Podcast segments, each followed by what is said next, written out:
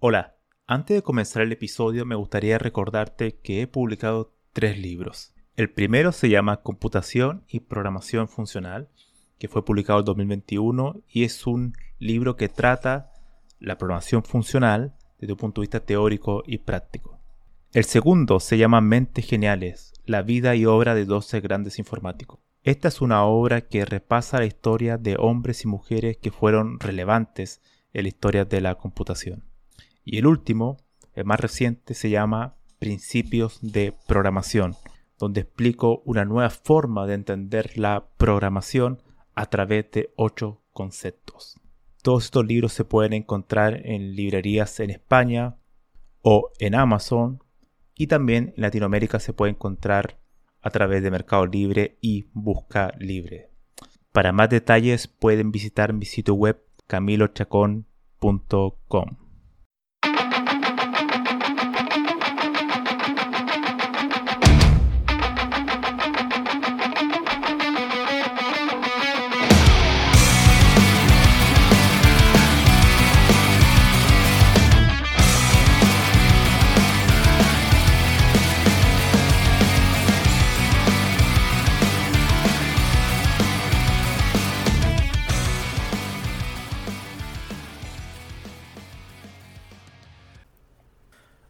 Hola a todos, bienvenidos al segundo episodio de la segunda temporada de, este podcast.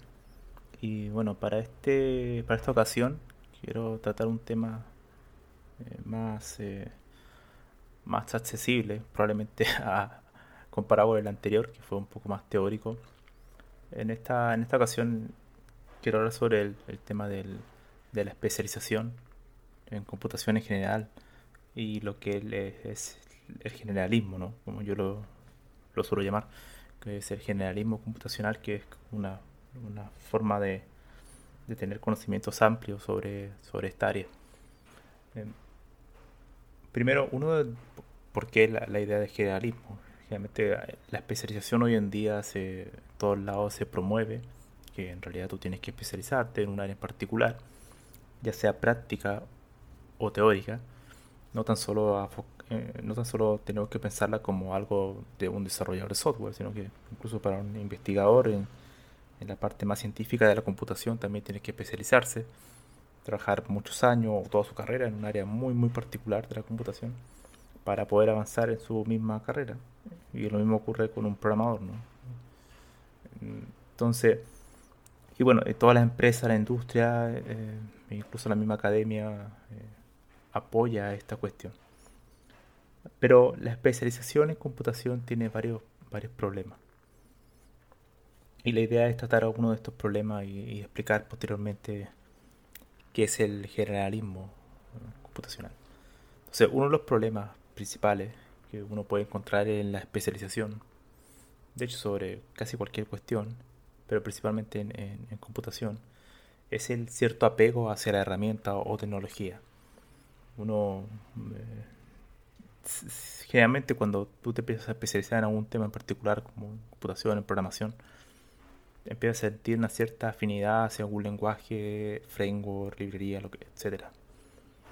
Ese es uno de los problemas, porque básicamente lo que tú estás haciendo ahí es que estás viendo un árbol y no estás viendo el bosque. Ya pierdes ciertas perspectivas, tienes un cierto seco hacia esa herramienta, después empiezas, de hecho, a, a criticar a otra herramienta solamente por un tema de tú sientes una cierta afinidad por, eh, por la misma y, no es algo muy no, es muy racional en cierta medida porque ocupas esa herramienta para todo piensas que esa es la mejor y por tanto omites las demás.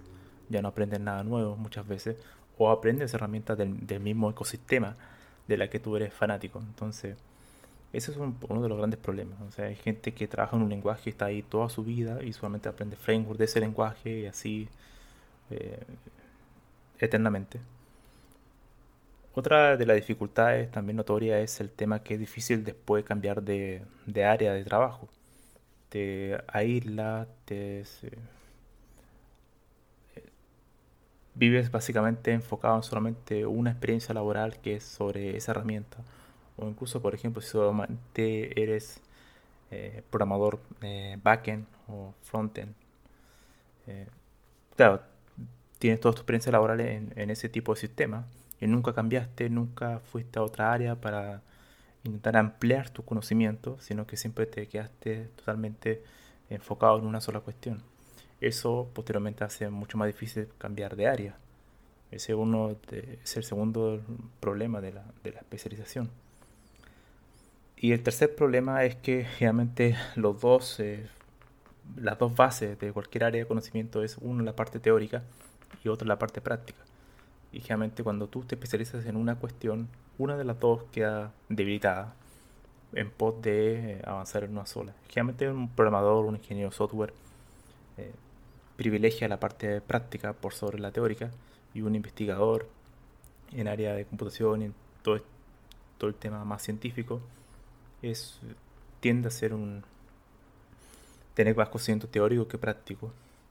O incluso si es una área de investigación que es un poco híbrida ¿no? como un poco tiene parte teórica y práctica la parte práctica no es lo mismo que lo que uno ve en la industria. Cuestiones por ejemplo como buenas prácticas forma de escalar el código hacer el código más legible para humanos. En esas áreas de investigación generalmente solamente se enfocan en hacer algoritmos mucho más eficientes, independiente de si la, calidad variable, el calidad, o sea, el nombre de la variable, la calidad del código, me refiero a lo que es legible para otra persona, eh, quedan de medro. Entonces, en ese tipo de cuestión, si es verdad que en esa área de investigación se puede escribir mucho código, no es lo mismo que hacer código en la industria, que ya para el código es para hacerlo para que todo un equipo lo entienda y que posteriormente si yo me voy de la empresa ese código sea esté bien documentado, esté bien eh, que pueda escalar en, los dos sentidos, uno en el escalar en, el ámbito del código, de la calidad del código, eh, que pueda funcionar correctamente y también escalar en el sentido de que otra persona, muchas múltiples seres humanos que vengan posteriormente de mí lo puedan entender. Eso es uno de los, principales problemas de la especialización. Ahora, ahora bien, voy a hablar un poco sobre lo que es el, generalismo, o lo que yo entiendo por generalismo computacional. Es una idea de que uno tiene que tener ciertos conocimientos teóricos y prácticos en diversas áreas, en diversas áreas eh, nucleares, o sea, core de, la computación. Y, pero no tan solo me refiero a, tener una visión superficial sobre esa área, sino que no, no tan solo eh, por ejemplo, leer el capítulo y no hacer los ejercicios al final del capítulo de un libro, sino que la idea es tener una cierta profundidad, no tanto, no tanto como para trabajar, por ejemplo, en estado del arte, pero sí tener una cierta profundidad teórica y práctica de diversas áreas, por ejemplo, sistema operativo, base de datos, lenguaje de programación, y eso, claro, puede ser, por un ejemplo, es haber hecho alguna vez un lenguaje de programación pequeño, haber hecho una base de datos pequeña, haber hecho un sistema operativo pequeño, sea, donde tú, para haber podido lograr eso, tienes que haber tenido una cierta base teórica y práctica. Obviamente no significa que vas a construir C, ni vas a construir units, ni, ni, ni nada de esas cuestiones, una base de datos como MySQL, pero, pero sí tener una noción de cómo se construye.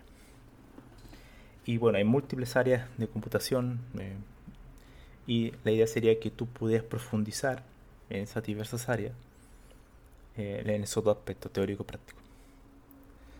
Eso conlleva a que tú te vuelvas ciertamente agnóstico a la herramienta, es decir, ya no sientes cierto apego a la herramienta, sino que sientes cierta afinidad o emoción hacia el problema que tratas de solucionar.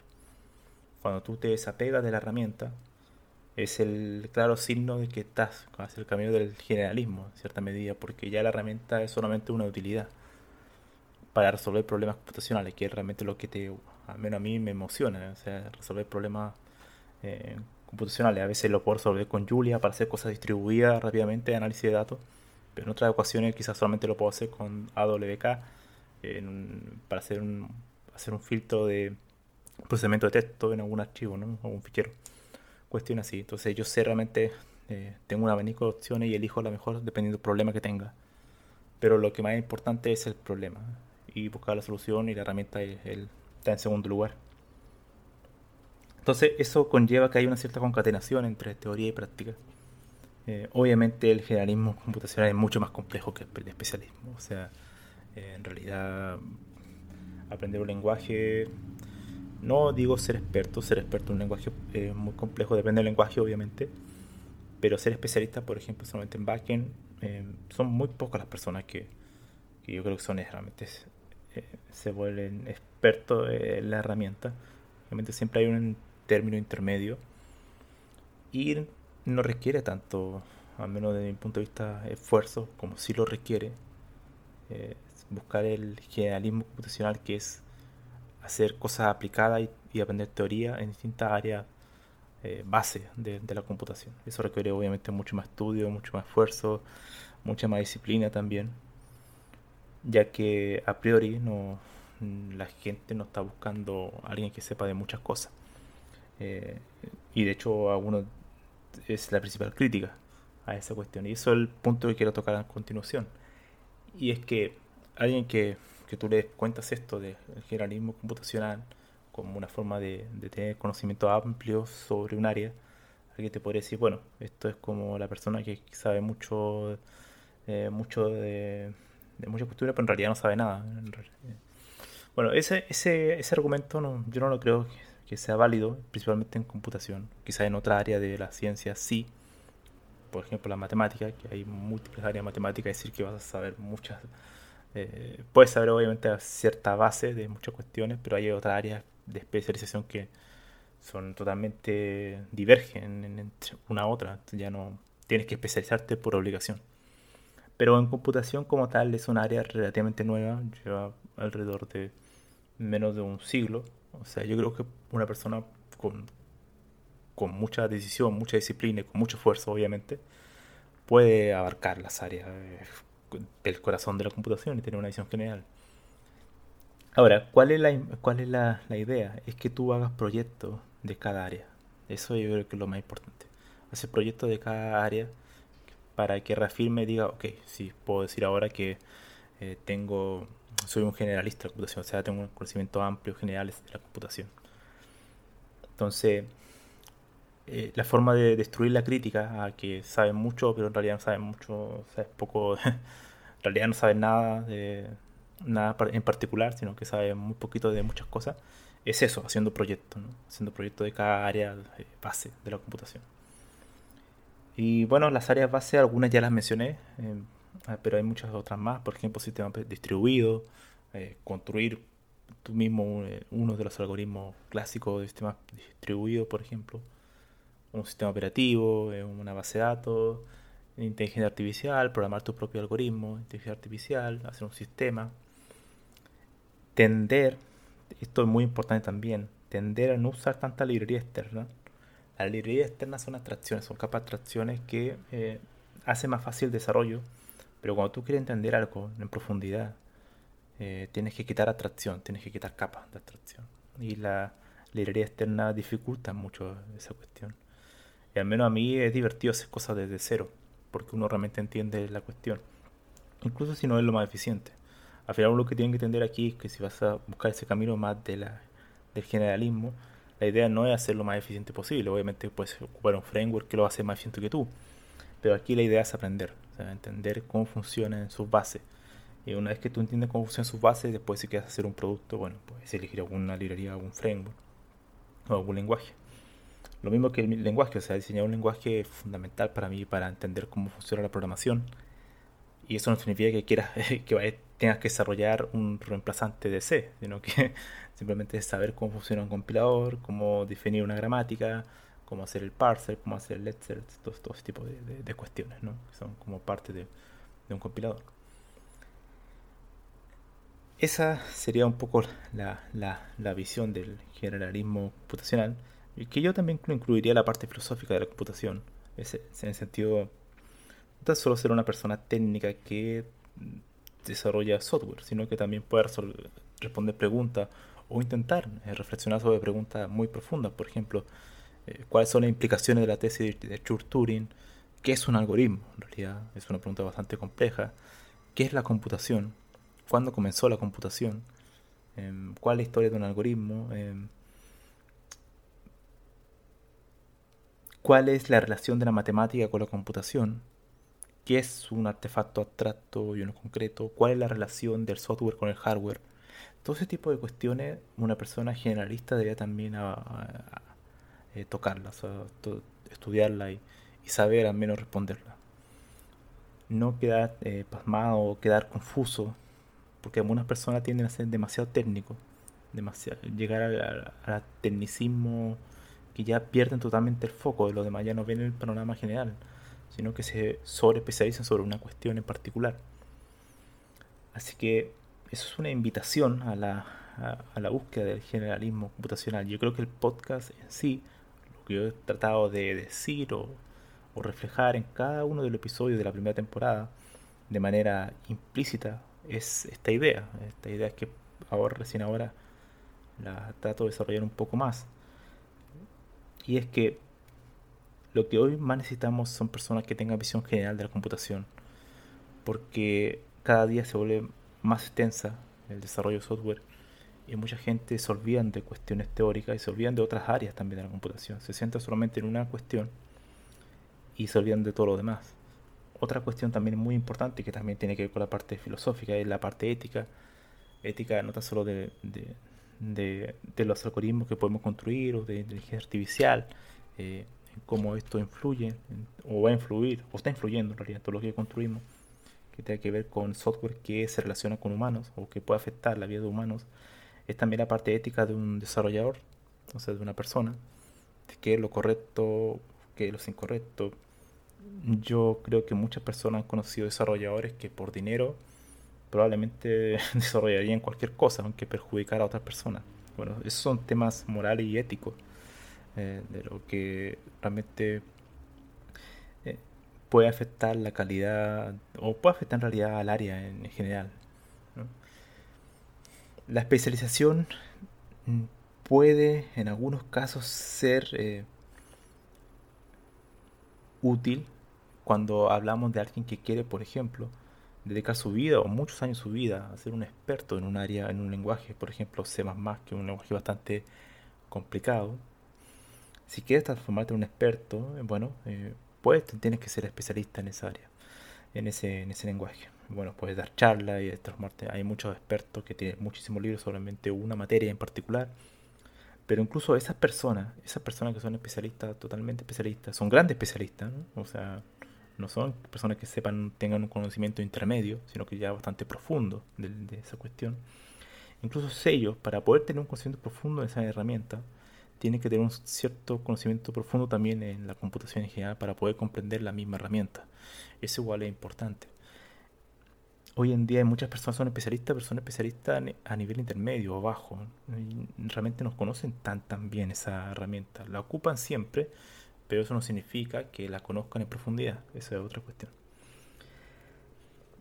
Eso sería el podcast de hoy. Es bastante, bueno, no tan breve, pero sí es la idea que yo trato de desarrollar, un poco la idea del generalismo. Yo creo que la computación hoy en día es posible abarcarla, tener conocimientos generales, pero que se entienda que el conocimiento general que yo propongo no es un conocimiento general superficial, que solamente tú lees un capítulo sobre un tema de base de datos, de un motor de base de datos, cómo se construye y, y ya, y ahí se acabó. No, es leer sobre cómo funciona un motor de base de datos y construir una base de datos, aunque sea pequeña.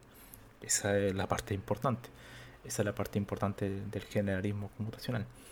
Así que me gustaría conocer sus opiniones, eh, qué les parece esta idea. Yo creo que muchos de nosotros, incluso yo mismo, eh, por cuestiones de la vida y por cuestiones de, trabajo, uno ciertamente hay unas, y en la universidad también, te tiende la vida a, a llevar hacia una especialización. Pero uno igual tiene que revelarse sobre ciertas cuestiones y entender que si uno le gusta la computación, hay dos caminos. Uno, o te gusta la herramienta o te gusta la computación. Son dos cuestiones diferentes. Y hay personas que realmente le gusta la herramienta más que la computación. Y generalmente las personas que van a seguir el camino del generalismo, lo que le interesa, eh, es muy fácil darse cuenta. Cuando tú tomas un libro, por ejemplo, de base de datos y te emociona, y tomas un libro de sistema operativo y también te gusta, y tomas un libro de teoría, cálculo lambda, también te gusta, y, y, hay muchas cuestiones que te gustan. Obviamente que tú puedes tener afinidad uno sobre pero en todas tienes una cierta curiosidad y, quieres aprender distintas áreas de la computación. Bueno, esa persona probablemente va a ser un generalista de la computación y va, de hecho, a, a, tocar el área que toca todo lo demás, del generalismo, que está detrás de todo el generalismo computacional, que es la filosofía de la computación. Así que yo invito a las personas eh, que quizás no han tenido la oportunidad de querer conocer la computación porque quizás es muy difícil, quizás lo ven como algo muy complejo, muy complicado. Darse el tiempo, darse el tiempo de ver estas áreas, conocerlas, estudiarlas y se van a dar cuenta que van a comprender mucho mejor sus áreas, van a ser mejor profesionales y van a poder responder mejor a la pregunta de qué, qué es la computación en sí, que, que después de todo es lo, es lo importante. Nos vemos.